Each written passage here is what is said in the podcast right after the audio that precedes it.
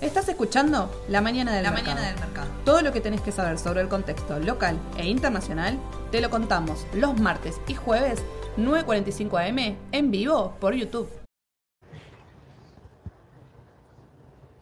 Hola a todos, ¿cómo les va? ¿Qué tal Edu? Buen día, Jen, ¿todo bien? Todo bien, todo bien. ¿Con calor? Y arrancando, cada día te digo arrancando distinto. Me Sí. sorprende más el clima que, que el propio mercado. Sí, parece que se vino el calorcito, ¿no? Se adelantó la primavera, Sí, parece, ¿no? Parecería, parecería que sí. Pero, pero bueno, acá estamos nuevamente para traerles todas las noticias que hay que tener en cuenta antes de arrancar una jornada. En dos días, que quedan dos días para esta semana clave. Eh, bueno, hablamos el martes un poco de todas las novedades que teníamos, tanto local como exterior. Hablábamos que este era un día importante para el mercado exterior también. Ahí les vamos a comentar en detalle, bueno, qué, qué se está adelantando y qué se espera. ¿Te parece? Exactamente. Sí, cómo no, dale. Dale. En primera medida quería comenzar acá por los bonos duales. ¿sí? Puntualmente es el, el tipo de cambio que, eh, perdón, es eh, un bono que comenzó con la licitación de masa. ¿sí? Nosotros lo trajimos, comentamos qué Ujú. era. ¿sí? Son esos bonos eh, TDJ, TDS, ¿sí? Eh, TDJ, TDS, TDL, todos con 23 al final. ¿sí? Eh, bueno, el TDJ trajo mucho volumen, mucho volumen en el día de ayer. De hecho, hasta superó, ¿no? Que lo, lo habíamos hablado ayer con Edu, hasta superó el volumen de GD30. Un bono por, por excelencia utilizado para el tipo de cambio. GD30, L30, se opera muchísimo en el mercado. Son los dos bonos que se llevan el volumen de la renta fija directamente. Y el TDJ23 lo superó. Y ahí muestra el interés de los inversores, ¿no? Y la, la confianza que se está recuperando poco a poco, ¿no? Mm, Recordemos este bono que ajusta por eh, dólar oficial Claro. o eh, ser O el que sea, sea más alto. es. Claro, vos, tenés la posibilidad de elegir al momento del vencimiento, ¿sí? si vos querés el pago por el dólar linked y el dólar ser. Y el beneficio, digamos, que, que esto tiene, es que vos no tenés que decidir, siempre, viste, vos estabas ahí entre la espada y la pared, si le apuesto al dólar, si le apuesto a la inflación y demás. Bueno, acá tenés eh, las- estos dos instrumentos en un solo bono que se está llevando gran parte del interés de mercado. Sí. O sea, arrancamos comentándole esto porque también muchos nos consultaron directamente en, en Instagram sobre esto, también nos consultaron en YouTube, así que nos, pues, nos parecía importante comentar que puede ser un buen instrumento también como para diversificar la cartera, ¿no? Claro, además viste que siempre da la sensación cuando son este tipo de bonos que están dirigidos siempre para el inversor institucional, pero esto no es tan así, o sea, puede meterse también el público en general, inversor pequeño, cualquier inversor puede entrar, ya sea chico o grande, ¿no? Sí, sí, sí, como, como te digo, puede servir para diversificar el capital Claro. sin problema, así que nos parece, no nos parece un mal instrumento Mm. y en este momento sí se está llevando gran parte del volumen. Eh, ojo quizá, que no pase esto de, de quizá entrar tarde, ya se aumentó mucho el precio, bueno, tener ahí, eh, si está la posibilidad de hablar con el asesor, consultarle sin problema, para, bueno, ver eh, la opinión en estos bonos que están siendo tan operados últimamente, ¿no? Exacto. Y luego, bueno, en cuanto a las noticias, tenemos eh, varias por, por venir. Primeramente el tema de masa, ¿sí? que ya se está reuniendo con Rubinstein puntualmente para hablar el tema del, del FMI, ¿no? Sí, viste que bien que cayó lo de Rubinstein, ¿no? Sí, Porque sí, al principio sí, sí. que sí, después que no, bueno, finalmente sí. Y el mercado lo tomó, yo diría, bastante bien, porque es una persona respetada en el mercado, sabe mucho, tiene experiencia. Así que el mercado apostó por un sí. Y bueno, ya lo estamos viendo con las medidas que están saliendo, ¿no? Así es. Porque, sí. viste, muchos preguntan, bueno, ¿qué pasa con el mercado? ¿Está subiendo? Parece como que hubiera una especie de primavera bursátil, como, como con el tiempo. Y sí, el mercado está respondiendo favorablemente. Básicamente por el recorte este de gastos de 200 mil millones, que abarca todo lo que es salud, obra pública, educación, un recorte bastante importante. Eh, también el gobierno se comprometió al tema del déficit fiscal, que no es. el 2,5 El para lo que 2,5. resta del año. Y esto, la verdad que el mercado lo toma muy bien. Sí, y por el momento, según están trascendiendo las noticias, eh, todo parece ser positivo, ¿no? Que vamos bien encaminados para llegar a este 2,5 que se va a hablar en, eh, bueno, en la reunión de septiembre. Está todo preparado para en septiembre ir a hablar con el FMI, ver el tema del ingreso de los fondos y demás. Y ahí un punto clave, te agrego, eh, el tema del dólar soja, ¿no? Claro. ¿Sí? Ahí tenés un tema porque eh, si bien están atacando inflación, piensan reducir el déficit, el otro gran tema es el, las reservas y el dólar oficial. El dólar oficial, así es. Bueno, en cuanto a la- las reservas puntualmente, ayer el Banco Central eh, compró nuevamente 6 millones de dólares, ¿sí? Eh, va 10 jornadas al hilo de forma positiva, de forma compradora, así que bueno, eso es positivo para nuestras reservas. Y con este dato sí quería señalar que el martes lo comentamos, eh, 140 eh, Millones. dólares- mil millones de dólares compró el día lunes. ¿sí? Y ahí tienen la, la gran diferencia. El lunes fue la mayor compra desde junio, ¿sí? Hoy 6 millones era algo normal, quizás cotidiano, que lo puede hacer el banco, pero bueno, Claro. 140 fue más que nada la sorpresa de la semana, ¿no? Ahí puntualmente con el tema de, de, bueno, las- de la mano con el dólar agro y todas las cuestiones, el banco pudo comprar estos 140 millones y en el día de ayer 6 millones. Eh, por otro lado, bueno, con el tema del dólar soja, se sigue hablando, ya actualmente se está hablando de un dólar eh, diferenciado, una devaluación. ahí, Claro, un porque ya lo comentamos también la Claro. semana pasada, que podría haber una especie de doblamiento del dólar oficial. Ojo, eh, son versiones, no hay nada en No hay concreto nada- no hay todavía. nada confirmado. Pero bueno, vamos a ver. Este, yo creo que en un par de días, un par de semanas, eso se va a definir. Más que nada antes que vayan a visitar al fondo en el mes de septiembre, ¿no? Así es, así es. Y sí que se está hablando de un tipo de cambio que anda resonando ahí, que estaría de acuerdo el campo, que sería el tipo de cambio del dólar solidario. Habría que ver si acceden, tendría que pasar de liquidar, acá lo tenemos, a 144, pasar a 252, habría que ver. El campo, esto le parecería algo correcto, por lo que estaba leyendo por la mañana. Habría que ver qué dice Massa con todo esto. Pero eso sería llevar a el solidario, el oficial al solidario, ¿no? Aparentemente se habla de un desdoblamiento cambiario, Ah, no se lleva. no una oficial. gran devaluación. No, no, Ah. no. No se habla de una gran devaluación. A ver, la expectativa sigue, lo vemos como, como venimos diciendo, lo vemos en el dólar futuro, lo vemos directamente eh, en el dólar linked también, pero por el momento no se habla No. de devaluación, sino de desdoblamiento a este tipo de cambio. Eh, lo que sí se hace mucho hincapié masa es que la necesidad del gobierno de que se liquide ese capital y que entre estos dólares. Claro. Entonces habla de eh, que por parte del gobierno va a haber ¿sí? incentivos, no sé si llegar a un acuerdo eh, como este, pero bueno, incentivos constantes para que poder ingresar con ese capital, ¿no? Perfecto. Así que bueno, de la mano con lo que comentabas, que ahí nos quedó pendiente mostrar, el tema de la suba del día de ayer, ¿no? Los bonos Sí, volaron. eso lo que más llamó la atención en el día de ayer, porque los bonos venían subiendo despacito, pero ayer pegaron un gran salto. Sí. Y lo bueno, con muy buen volumen de negocios. Acá tenemos el caso del emblemático AL30D, suba del 3,8. eh, muchos dirán, pero bueno, ya subió. No sé, habría que ver eh, desde cómo uno lo mira, porque este bono tocó 17 dólares hace un par de Claro. semanas. Pero convengamos que tocó, viene- venía bajando desde 42 dólares los Sí, últimos son, meses. son bonos que arrancaron desde, desde el canje del I-24 a Claro. 50 dólares. Están todavía una paridad del estamos 25, hablando- están muy baratos todavía. Claro, sí, Con lo sí, cual uno dice, bueno, sí, tienen margen para seguir subiendo. Y lo bueno, que como dijimos antes, eh, sube por las noticias que salieron del área bueno, del viceministro. eh, también nos está ayudando a Estados Unidos porque está Así con es. relativa calma, eso también ayuda.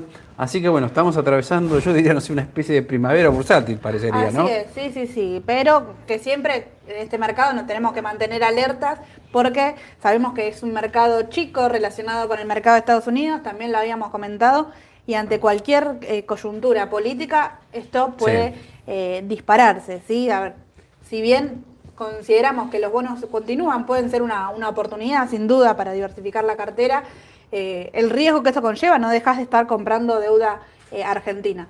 Sí, entonces, bueno, habría que ver eso. Siempre con cuidado. Siempre, sí, sí, siempre con un perfil, sabiendo lo que uno está comprando. Creo que esa es la clave, que nada, ¿no? No meterse por, por lo que me están comentando, mismo por lo que nosotros estamos comentando acá, y no entiendo hasta el final qué es el instrumento eh, y qué es lo que estoy comprando también, ¿no? Así que bueno, puntualmente, otra cosa para comentar era el tema de la licitación. Sí, el lunes vamos a tener una Sí. nueva licitación. Es la primera licitación con Rubinstein como, eh, como viceministro, ¿sí? directamente ahí conjunto con Massa. Eh, así que bueno, habría que ver las novedades. Hoy vamos a tener todo el detalle de la licitación. Aparentemente eh, son todas LEDs, ¿sí? Sí. Habría que ver. 89 mil millones. 89 mil millones, debería ser lo que van a buscar. No trascendió nada oficial todavía, pero sí, ese es el valor que está rondando eh, en la actualidad. Como te, como te digo, hoy por la tarde van a estar las novedades. Perfecto. ¿sí? En cuanto a la licitación.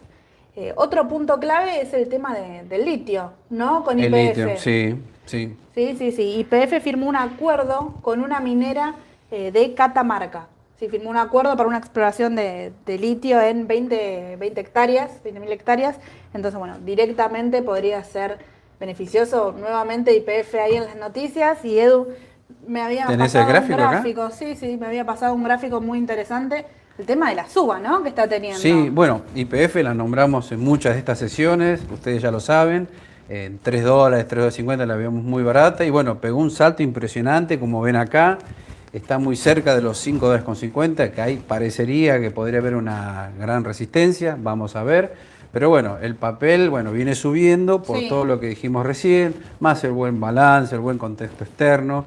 Eh, creo que es una inversión muy buena a mediano plazo, simplemente que, como siempre, en el corto plazo puede llegar a corregir parte de esta suba que hizo acá, ¿no? Así que atentos. Así es, sí, sí, sí. Más que nada mostramos esto, como dice Edu, para quien está operando al corto.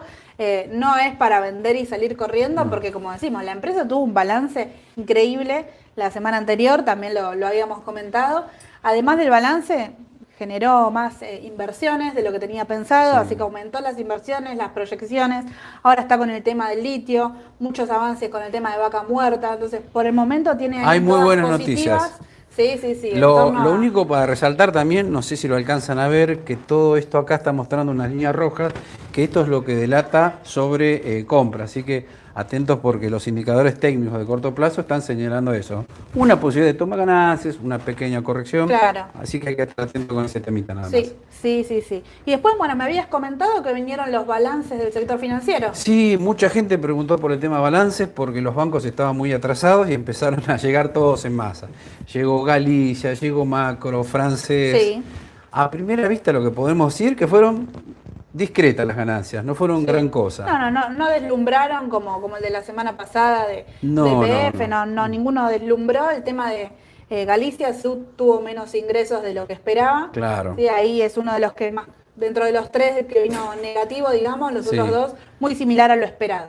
Claro, Así igualmente bueno. en el caso de francés vino con una ganancia en el trimestre de abril a junio, 15.800 millones. Pero ojo, que tiene un cargo extraordinario en impuestos a ganancias, si no, hubiera ganado 7.000 millones. Eso Claro. delata que, bueno, son ganancias discretas ahora, comparadas con el trimestre anterior o con igual trimestre del ejercicio anterior, ¿no? Claro. Aceptables, no fueron Sí, gran sí. cosa. Lo que sí hay como un punto particular, el tema de Galicia, que a comparación de la ganancia eh, de- del mismo periodo del año pasado, presentó un 65% por debajo. ¿sí? Entonces esa comparación siempre de un año a otro está, ahí está Galicia puntualmente, eh, que bueno, tuvo más bajo que el periodo anterior. Claro. La acción, se- si bien siempre venía continuando con el ritmo alcista, ayer lo que se vio que bajaba eh, menos de un 1%, era muy poco acá en, en pesos, y luego comenzó a aumentar. No tengo ahí el, cierre en la cabeza, pero, pero bueno, no era grande la, la variación en cuanto al balance, ¿sí? entonces no, no llevó mucha sorpresa a los inversores. Exacto. Lo que sí podríamos decir, eh, que ayer Así subió un casi un 13%, todo producto de una recomendación de un broker del exterior. Sí. Así que también, para seguirlo, es otra buena empresa. ¿eh? Sí, sí, sí. Bueno, siempre que se producen ¿no? estas recomendaciones del exterior o mismo la- las no recomendaciones también nos pasó con, con Citi, JP Morgan, que lo comentan, eh, bueno, hacen estos sobresaltos en el mercado que nos mantienen a todos ahí en alerta, ¿no? Sí, a veces hay que tomarlo con pinza, ¿viste? Porque Sí. no necesariamente se hay que salir a comprar, capaz que hay que esperar un poco que se depure el Claro. papel y después sí, por ahí, si a uno le gusta la empresa, entrar cuando lo corrija algo en el corto plazo, ¿no? Claro, tal cual, tal cual. Y acá, bueno, en lo que es el panorama local, yo creo que hicimos ahí un, un paneo por, por todo lo necesario que hay que saber hoy. El foco en el mercado internacional, nuevamente lo vamos a comentar, hoy comienza el Jackson Hole. Que ya lo hablamos la, el martes pasado, Ya lo comentamos el martes, sí, esta reunión de, de dos días de los principales miembros económicos a nivel mundial, en donde se va a tratar todo, todo el tema eh, económico en general, un punto clave el tema de la inflación, que no, no, no, no es un problema nuestro de forma particular, eh, cada país está teniendo conflictos con el tema inflacionario, eh, Sí, convengamos forma, ¿no? que es a nivel mundial el tema de la inflación, Sí. no solo en Estados Unidos, en Europa también. Así es. Eh, el tema es que, bueno, muchos inversores, como habíamos dicho, están pendientes de esta reunión, que se hace Sí. todos los años, van los principales banqueros, los más influyentes del mundo, y todo el ojo va a estar puesto en lo que diga Powell, porque ahí un poco los mercados van a buscar una pista a ver cómo viene el tema de la inflación, la tasa, a cuánto la van a subir. Por ahora las encuestas dicen que habría un 60% de posibilidades que aumenten la tasa 75 puntos básicos en la próxima reunión de la Fed que va a ser en septiembre. Claro, sí, y ahí, mira, ahí te destaco porque también lo, estuve leyendo. eh, lo que se va a esperar puntualmente es que hable Powell el día viernes. Si bien, como, como dijo Edu, la- las encuestas continúan dando que el 0,75 es eh, aparentemente lo que se espera que aumente la tasa, eh, también se habla del tema de la política monetaria que va a continuar siendo agresiva sin tratar de afectar ¿no? a- a- al día a día de, de los mercados y demás. Entonces, yo creo que va a tener que ver mucho con lo que diga Powell el, el viernes puntualmente. No va a confirmar nada seguramente, es únicamente eh, com- un comentario sobre qué se habló en el Jackson Hole, qué se espera y cómo van a atacar directamente a la inflación. Desde mi lado considero que van a seguir buscando el objetivo del 2%, que lo vienen sosteniendo ya hace varias semanas, Sí. que apuntan directamente a eso. Eh, pero bueno, hay que, lo que sí hay que ver es el tema de la agresividad, ¿no? Y cómo eso impacta en el mercado. Claro, esa es la clave, vos lo dijiste, es la clave esa para mí. Claro, ayer de hecho eh, aumentaba el mercado, pero no con tanta fuerza porque los bonos del tesoro ahí hacían un poco de, de peso, sobre todo la, la renta variable, todo lo que es las tecnológicas y demás. Así que bueno, todo indica que estamos mirando directamente el Vamos a estar Jackson todos pendientes de esa reunión, ¿eh? así es, Jueves y viernes mañana. y sábado también, dicen algunos. Ah, mira, mira, mira, seguramente. Pero no- bueno, no ese día la- descansar porque no hay mercado. Veremos el lunes en todo caso. Así es, así es. Y bueno, un punto particular que comienza el Jackson Hole con el dato del PBI. ¿sí? Ya salió el dato del PBI, vino 0,6 negativo. ¿Sí? Se esperaba que sea negativo un 0,8, así que aparentemente es positivo según lo que, lo que se esperaba. Eh, habría que ver si tocan ese tema de forma particular. ¿sí? Hubo, hubo cinco datos que- anteriores que no lograron lo esperado por, por los analistas y vinieron eh, mal, vamos a decir, pero venimos de un dato inflacionario eh, bueno también, ¿no? Así que tenemos esos dos puntos, el empleo que viene mejorando también. Sí. Así que bueno, aparentemente comienzan a estar las noticias positivas en el mercado exterior.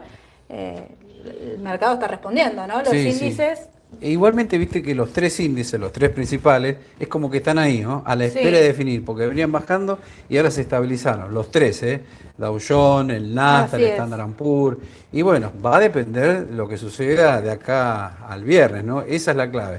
Por eso los mercados están en un impasse ahora. Y van a definir la tendencia para arriba o para abajo en función de lo que se sepa en estos días. Así es, así es. Y bueno, venían con una, eh, vamos a decir, una corrida alcista, no tendencia todavía, porque no es cambio de tendencia, pero una corrida alcista que con Edu habíamos comentado, ¿no? Que se esperaba una corrección al corto plazo y demás. Corrigió una, dos ruedas, no mucho más. Y ayer, hoy estaba arrancando en positivo, En positivo. ayer cerró al alza, así que bueno, habría que ver, eh, bueno, definen estos días claves seguramente. Sí, Ya está en, sí, en- el S&P al 420, así que habría que, que ver también ahí lo- los valores, eh, cómo se define todo, ¿no? Exacto. Y después en el exterior, bueno, tenemos de forma particular dos empresas claves para la jornada de hoy. Tesla, sí, empiezo por, por el final puntualmente, está el split. Sí, hoy está el split, es 3 contra 1. Recordemos, ya habíamos comentado qué es lo que, lo que era un split eh, puntualmente, pero lo recordamos sin problema. Lo que se genera es, Tesla estaba alrededor de 900 dólares, ¿sí? el precio bajó, ahora estaba en los 320, antes de que nos pusimos acá, no sé cuánto está cotizando ahora, pero sí, estaba alrededor de eh, 3,20 y lo que los Sí. accionistas que tienen Tesla, lo que van a hacer, van a tener una incorporación de eh, acciones. Si disminuye el precio, tenés más cantidad, no es más que eso. Claro, hoy yo creo que muchos inversores que tienen Tesla van a estar muy pendientes de la cotización porque como ayer cerró 891 Sí. dólares, hoy estaría arrancando el equivalente de 297 dólares, es por lo que decías vos, ¿no? Claro. Este 3 a 1, que sería un split, que acá en Argentina algunos lo conocemos como una especie de dividendo en acciones, bueno, es algo parecido. Es lo que vos dijiste, baja el precio pero tenés más acciones. O sea que no te cambia nada, ¿no? No, no, lo Pero que bueno, cambia- no se asusten cuando vean la cotización, porque uno ve 900 dólares, ve de golpe 300, se asusta y dice, ¿qué pasó acá? ¿no? Claro, Siempre total, hay algún total. inversor desprevenido que no está enterado de esta noticia. Sí, sí, sí, por supuesto, por supuesto. Bueno, se esperó toda la semana, Sí, hoy es, sí. hoy es el día de, del split de Tesla y lo que te da, a ver, se generan este split por varios motivos, ¿no? Pero uno de los motivos es que para que entre también el eh, accionista minorista, vamos a decir, aquel accionista que en 900 dólares quizá no entraba porque ve el precio, le parece superior, bueno, esta cuestión de que quizá 300 sí, entonces se genera el split para eh, generar y llegar a más público minorista con este cambio de, eh, de precio. Claro, pero fíjate que no te cambia nada en realidad, ¿no? Al accionismo, Baja el no, precio, pero tenés más acciones. Pero parece como una ilusión óptica que el precio es más barato. Así a uno es, se le sí, hace, pero en sí, realidad no cambia nada, ¿no? Sí, y a la empresa directamente no, no le cambia nada, sigue teniendo la misma composición accionaria, la división es la misma, por eso se aumenta la cantidad y te disminuye el precio, pero no es más que eso. Exacto. ¿sí? Eh, así que bueno, y por otro lado el tema de Nvidia, porque vino el balance el día de ayer, eh, posterior a la negociación del mercado, ¿sí? Que eh, bueno, no vino tal como se esperaban por los analistas, beneficio por acción vino 0,51, sí, se esperaba 0,53 eh, dólares por acción, que bueno, no, no fue positivo y esto llevó a que baje la en el after, ¿no? la acción un 5% más o menos. Sí. ¿sí? Eh, ahí, bueno, un punto para destacar, además de que vino levemente por debajo a lo esperado, yo creo que la sorpresa estuvo de lo que espera de acá al futuro, que los balances es eso lo que siempre eh, te, te dan, digamos, la, la intriga de, bueno, ¿qué va a pasar de acá en adelante? ¿no? Yo compro una empresa para de acá en adelante, no, si bien me interesa cómo le fue el trimestre pasado, creo que el punto del inversor, el foco está hacia el futuro. Exacto. Y ahí lo que Nvidia dijo es que reduce el, va la expectativa es reducir los ingresos en mil eh, millones de dólares. ¿sí? Entonces, bueno, habría que ver cómo impacta eso. Impactó directamente en las cotizaciones. es un por- numerito, ¿no? Ahí estuvo la baja, pero bueno, habría que ver cómo sigue y si es que realmente baja o no. Sí, el problema ahí sería la- el tema de la cadena de, de suministros, el tema de la inflación y demás. Y bueno, habría que ver cómo sigue todo. Exactamente. Sí, bueno, lo que vos dijiste, la mayoría de las empresas hacen hincapié cuando presentan resultados en el tema de la inflación, aumento Sí. de costos, bueno, no es algo que tampoco sorprende, ¿no? Lo vimos en muchos reportes de empresas en Estados Unidos. Así es, así es. Y ahí puntualmente que, que hablábamos el tema de la inflación, eh, otra empresa que también es noticia el día de hoy es el tema de Apple, que ya confirmó la fecha eh, para lo que es la, la presentación del iPhone 14 y de toda su innovación. La estrella, digamos, de la jornada va a ser el iPhone 14, pero también va a presentar eh, Macs, iPad, sí, todos los detalles. ¿Algún precio que se sepa? No, ¿no? No, por ahora no, no trascendió ningún precio, sí la fecha, 7 de septiembre. Sí, Te te puedo sé, adelantar bueno, la aquellos fecha. fanáticos de Apple ya lo saben, ¿no? Sí, sí, sí. ¿Y por qué es importante para nosotros? Porque no es que nosotros acá con Edu somos fanáticos que queremos el celular primero, sino que eh, lo que busca acá el, el inversor es ver qué espera la empresa también de acá en adelante y todo lo que va a inyectar de innovación en, en su marca, vamos a decir, ¿no? En su firma. También el tema de la inflación y la cadena de suministros es muy importante en esta reunión. A ver si Apple puede, eh, bueno, digamos, estar eh, contra estas negativas, ¿no? Que día a día tienen todas las empresas y pueden presentar nuevos eh, dispositivos, vamos a decir. Exacto. Así que bueno, por eso es importante, eh, si bien nos gustan estos eventos, bueno, no, no es una cuestión de fanatismo por la empresa. Eh, así que bueno, también eh, acá mientras estábamos charlando del mercado local, que no me quería olvidar, me consultaban por Texar y el Merval en general. ¿Sí? ¿Qué te parece, Edu, a vos te, Texar en este momento? Eh, sí, es otra buena opción, yo diría conservadora, porque es una empresa argentina que, bueno, exporta un 20% de su producción, Así tiene es. inversión en Ternium México, por ese lado es atractiva. Y Yo diría conservadora. tema- claro, tocamos el tema de la devaluación también, que Texar ahí tiene un punto clave. Tocamos el tema de que no saben, no se sabe qué va a pasar con el dólar oficial. Hablamos de un desdoblamiento, quizá todavía nada confirmado. ¿sí? Hablamos del valor clave del dólar solidario y Texar tiene mucha relación con este tipo de cambios. Sí, sí, porque como tiene una gran inversión en Ternium México, eh, si hubiera una devaluación muy fuerte, por ejemplo, algo hipotético, un salto del dólar oficial de 144 a 200, bueno, impactaría muy favorablemente en Ternium en Argentina, ¿no? Para Así tenerlo es. en cuenta. Sí, sí, sí.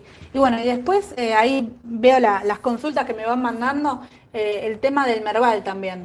¿Cómo vemos el Merval. Merval? Si es que va a seguir Eh, bueno, en realidad la consulta era puntualmente cómo vemos el Merval, ¿no? Yo te agrego ahí si crees que va a seguir, ¿no? Con este aumento que, que viene Mira, cayendo. más allá de si va a seguir o no, para mí lo que hay que hacer es siempre mirarlo en dólares, porque uno dice, bueno, está en 139 mil unidades, a veces eso no sé si quiere decir mucho, Claro. pero si lo ves en dólares, está más o menos en 440 dólares aproximadamente. Y recordemos que estuvo en un máximo de 1.800 Así es. dólares en enero de 2018. O sea, si uno lo ve de esa perspectiva, bueno, tiene mucho para subir en al mercado argentino. Pero bueno, todo de a poco y tengamos presente que el año que viene elecciones y siempre que hay elecciones los mercados suelen reaccionar eh, en forma muy favorable si es que hay un cambio de expectativas, un cambio de un nuevo signo de gobierno. Así que para mediano plazo sí sería optimista. con es. sí. Así es, perfecto, perfecto, comparto. Comparto totalmente, quizás para el corto sí, ojo, como decíamos que IPF, por eso puse el gráfico de vuelta, que el aumento de IPF no lo tuvieron así de fuerte todas las empresas, pero sí tuvieron eh, aumentos de, de varios eh, sectores. Sí, aumentó, bueno, aumentó también, ayer la destacada del sector financiero era Superville. Eh, bueno, ya habíamos comentado el tema de la recompra de acciones, por ahí Claro. tiene mucho que ver con eso. Pero bueno, ayer subió casi un 3%. Eh, dentro de lo que es financiero era lo que más respondió. Siempre hablando en dólares. Sí, Sí, eh, creo que andaba de un dólar con 90 y la empresa va a recomprar hasta 2 Dos dólares dólares. con 20. Tener en cuenta ese tema también ahí. Así es, así es, puntualmente eso. Y traje de vuelta el gráfico de IPF porque vos nombraste una fecha clave para el Merval, que era enero del 2018. Justamente Exacto. yo me había traído acá eh, que en enero del 2018 IPF tocó un precio eh, clave. Altísimo, seguro. Altísimo, altísimo, sí, sí, sí.